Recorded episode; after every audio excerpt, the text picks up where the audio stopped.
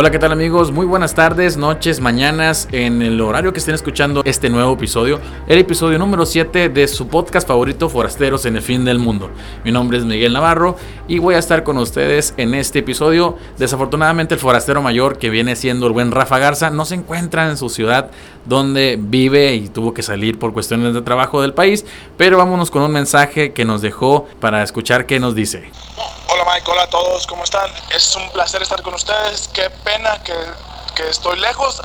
Esta vez me tocó por temas de trabajo salir de la ciudad, no pudimos grabar. Estoy sumamente apenado porque me encanta compartir esto con ustedes, pero uh, hay una excelente noticia para todos. Ya la van a ver cuando, cuando regrese. Estamos trabajando muy duro en el tema de, de nuestra asociación, eh, que algunos de ustedes ya conocen, se llama Operación Finalmente en Casa. Y este viaje me está ayudando muchísimo a poder ayudar a más gente y a poder transmitir este mensaje con ustedes y a seguir echándole ganas, impulsando y manteniéndonos en el gusto de ustedes. Muchísimas gracias por, por apoyarnos. Eh, este es nuestro episodio número 7 y entonces eh, quiero agradecer. Los dejo en manos y en compañía del buen Mike. Por favor no olviden darle seguir en nuestro podcast y y follow en nuestras redes sociales. Les mando un saludo enorme. Les dejo una pista de dónde estoy. Buen día. Yo tengo saudades de voces. Adiós a todos. Así es, el buen Rafa Garza ya está hablando un poco de portugués. Siento que no ha salido todavía del continente, pero sí ha de estar muy, muy lejos. Por el portugués que anda hablando, pues sí me imagino que está muy, pero muy lejos. Es un día muy especial para mí porque hoy estoy cumpliendo años. Así es, eh, quiero aprovechar este espacio para felicitarme a mí mismo, a mí mismo del futuro, cuando salga este, este capítulo. Ya voy a estar cumpliendo años. Un abrazo para mi yo del futuro. Este, muchas felicidades, pásala muy bien. Nunca pensamos que fuéramos a llegar a tanta edad, pero pues la hicimos. Ahorita ya, ya, pues ya llegamos a la edad. No voy a decir qué edad tengo porque es de mala educación. Pero ya estamos un poco grandecitos. Y también quiero felicitar a una persona que cumple años el día de hoy es una persona que han visto en películas. Así es, como un dato curioso, Zac Efron y yo nacimos el mismo día del mismo año. Datos curiosos que no le importan a nadie. Este, solo que él en California y con billetes y yo, este, pues soy moreno. Pero básicamente todo es lo mismo. Incluso me han llegado a confundir con el buen Zac Efron. A lo mejor por el físico, no lo sé. Pero bien, ahí quedó su felicitación. Espero que escuches este podcast, Zac, y que sepas español. Eh, que eso será más pelado. Pero bueno, y saben, ahorita, que ahorita precisamente que puse el mensaje de Rafa que nos había mandado, este, bueno, el hecho de que este podcast llegue a ustedes mediante internet y que lo pueden escuchar en su celular, en su computadora, en su laptop, te me hace pensar en la tecnología, cómo ha avanzado tanto. Hemos visto muchos avances tecnológicos, muchos de ellos muy buenos, muy interesantes, autos eléctricos. Y precisamente hablaba con otro Rafa el día de ayer, eh, pero no el Rafa Garza, Rafa Elizondo, a quien le mando un saludo, espero que esté escuchando este podcast. Hablábamos sobre cuando estábamos en la prepa, allá por el inicio del, del, año 2000, 2002, por allá. Y nosotros eh, siempre como tuvimos la inquietud de andar grabando cosas, ¿no? Y no había celulares. Recuerdo muy bien que no había celulares con esta facilidad que era que tenemos hoy con la tecnología, ¿no? Que tenga para tomar fotos, que tenga cámara de video, que tenga para grabar audio. No existía nada de eso de una manera fácil, ¿no? Si quieres grabar algo, tenías que tener tu cámara, tu handicam acá para poder grabar algún clip de video, alguna fiesta, algún evento familiar, pero era no era tan común que alguien tuviera una cámara de esas en su casa porque era muy costosa. Entonces, ya hablando con Rafa, mi amigo, nos dimos cuenta de que hay muchas cosas que usamos cotidianamente y que pensamos que siempre han sido así y realmente no. Habrá jóvenes que ahorita tengan la edad de 18 años y que cuando ellos nacieron no había este tipo de avances tecnológicos. Fueron creciendo al igual que los avances tecnológicos estos y, y crecieron a la par, ¿no? a lo mejor ellos no tuvieron la conexión con, con la tecnología no tan nueva como nosotros la tuvimos, que antes tenías que conectarte a internet y tenías que esperar a que nadie hablara en tu casa porque si alguien levantaba el teléfono mientras tú estabas conectado, se perdía la conexión. Y muchísimas cosas que a lo mejor mucha raza que está escuchando este podcast va a decir,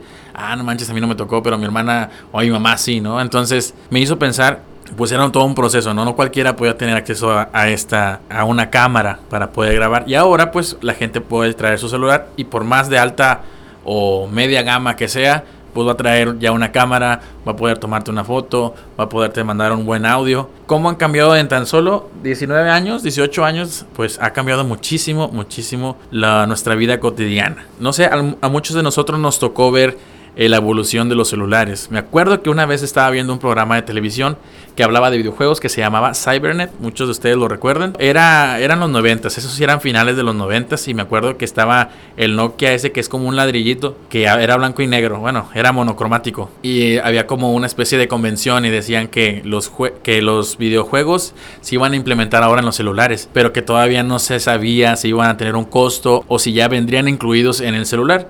Y me acuerdo que poner unas imágenes y estaba la viborita y estaba el juego de las naves y todo esto. Y yo, y era para mí como que, wow, ya los celulares van a traer videojuegos. Qué loco, ¿no? Y ahorita ya lo ves y cualquier cosa trae ese, ese tipo de mini videojuegos que, que venían incluidos en aquel entonces. Incluso que estos videojuegos también en los celulares han tomado mucho éxito entre las nuevas generaciones, tales como es el Free Fire y todo este tipo de videojuegos, que antes tenías que tener tu consola para poder jugar tus videojuegos y hoy no. El hoy ya puedes tener un celular, te toma fotos, te graba video, te manda audios, te manda correo electrónico, te sirve como consola de videojuegos. Esto es, es muy interesante en todo este tiempo que llevamos, del 2000 para acá, todos los avances que hoy usamos pero nunca creímos, es más, ni, no pensamos que necesitábamos tanto, ¿no? Ahorita salirse en un celular, pues es, es algo casi que imposible.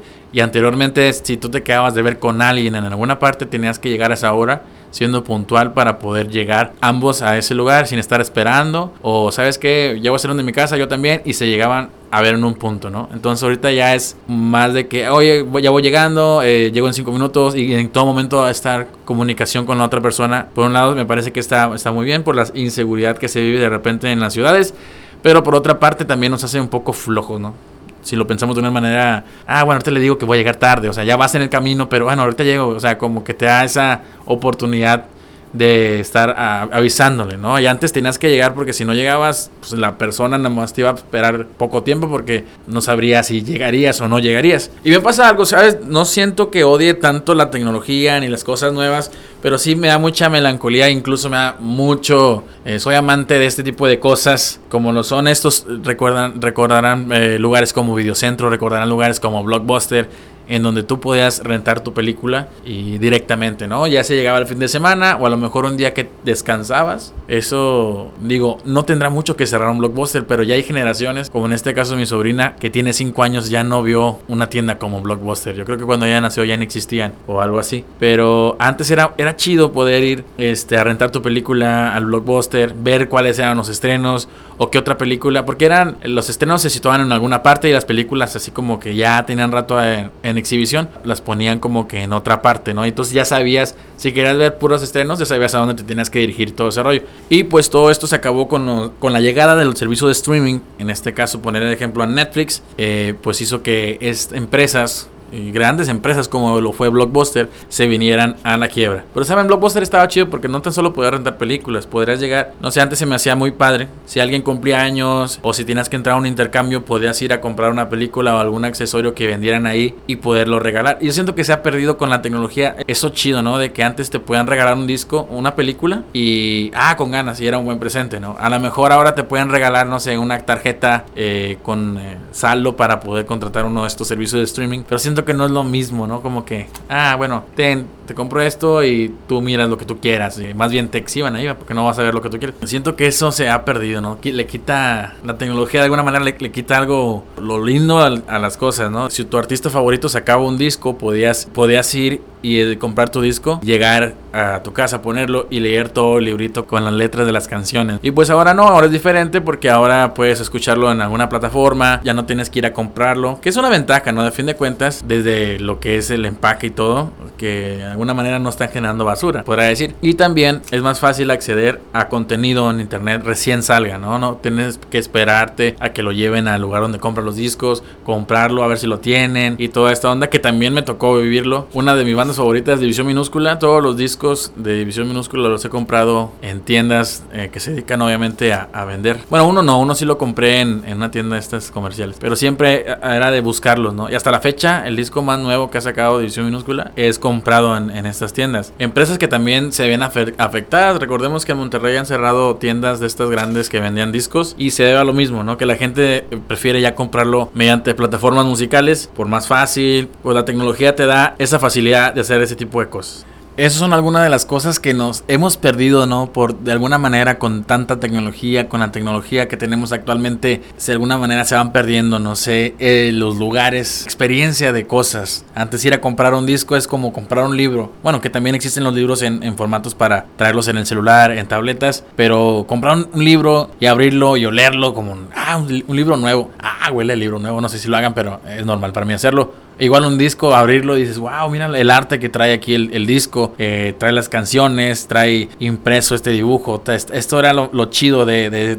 poder comprar tanto musicalmente como libros, como historietas. Incluso las historietas cómicas también ya son más vendidas por, por estos medios eh, digitales. Ya no ves nada impreso. Digo, no quiero ser fatalista porque todavía existen. Existen lugares que se dedican a vender este tipo de cosas, pero ya no es tan común como antes. Recuerdo también cuando estaba en la secundaria, todos los viernes iba a una revistería y, veía este, la información de, las nuevas consolas que iban a salir. En aquel entonces estaba el 64, iba a salir el Dolphin. En aquel entonces iba a llamar así el GameCube de Nintendo, que nunca se llamó Dolphin. Pero tu conexión con el mundo, porque a lo mejor sí había programas de televisión que tenían especialistas en, en videojuegos, pero no era tanto o duraban muy poco y eran semanales y así. Y pues tenías que ibas a una revistería y comprabas tus eh, revistas que se especializaban en videojuegos, ¿no? Y toda la información que traían, que eran mensuales. Ibas y las comprabas y decías, ah, la madre, está con ganas. Y toda la información que ahorita uno puede acceder muy rápido en, el celular o en cualquier computadora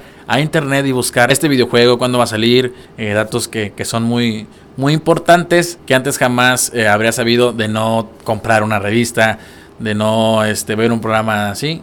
En internet pues vino a revolucionar todo esto. Y fíjense, otra de las cosas que me pasaba, no sé si a ustedes les ha tocado, pero en mi caso sí tengo álbumes de fotos cuando era niño, pero tengo uno, no sé, un, álbum de fotos y en mis hermanos también tendrán un, álbum de fotos. Actualmente y de mis papás tendrán algunas fotillos, pero no eran como que tan comunes, ¿no? Alguien no se tomaban tantas fotos, ¿sabes? Como en la preparatoria tampoco había tantos celulares, apenas iban saliendo y eran como que de dos píxeles, acá nada más salían como dos colores.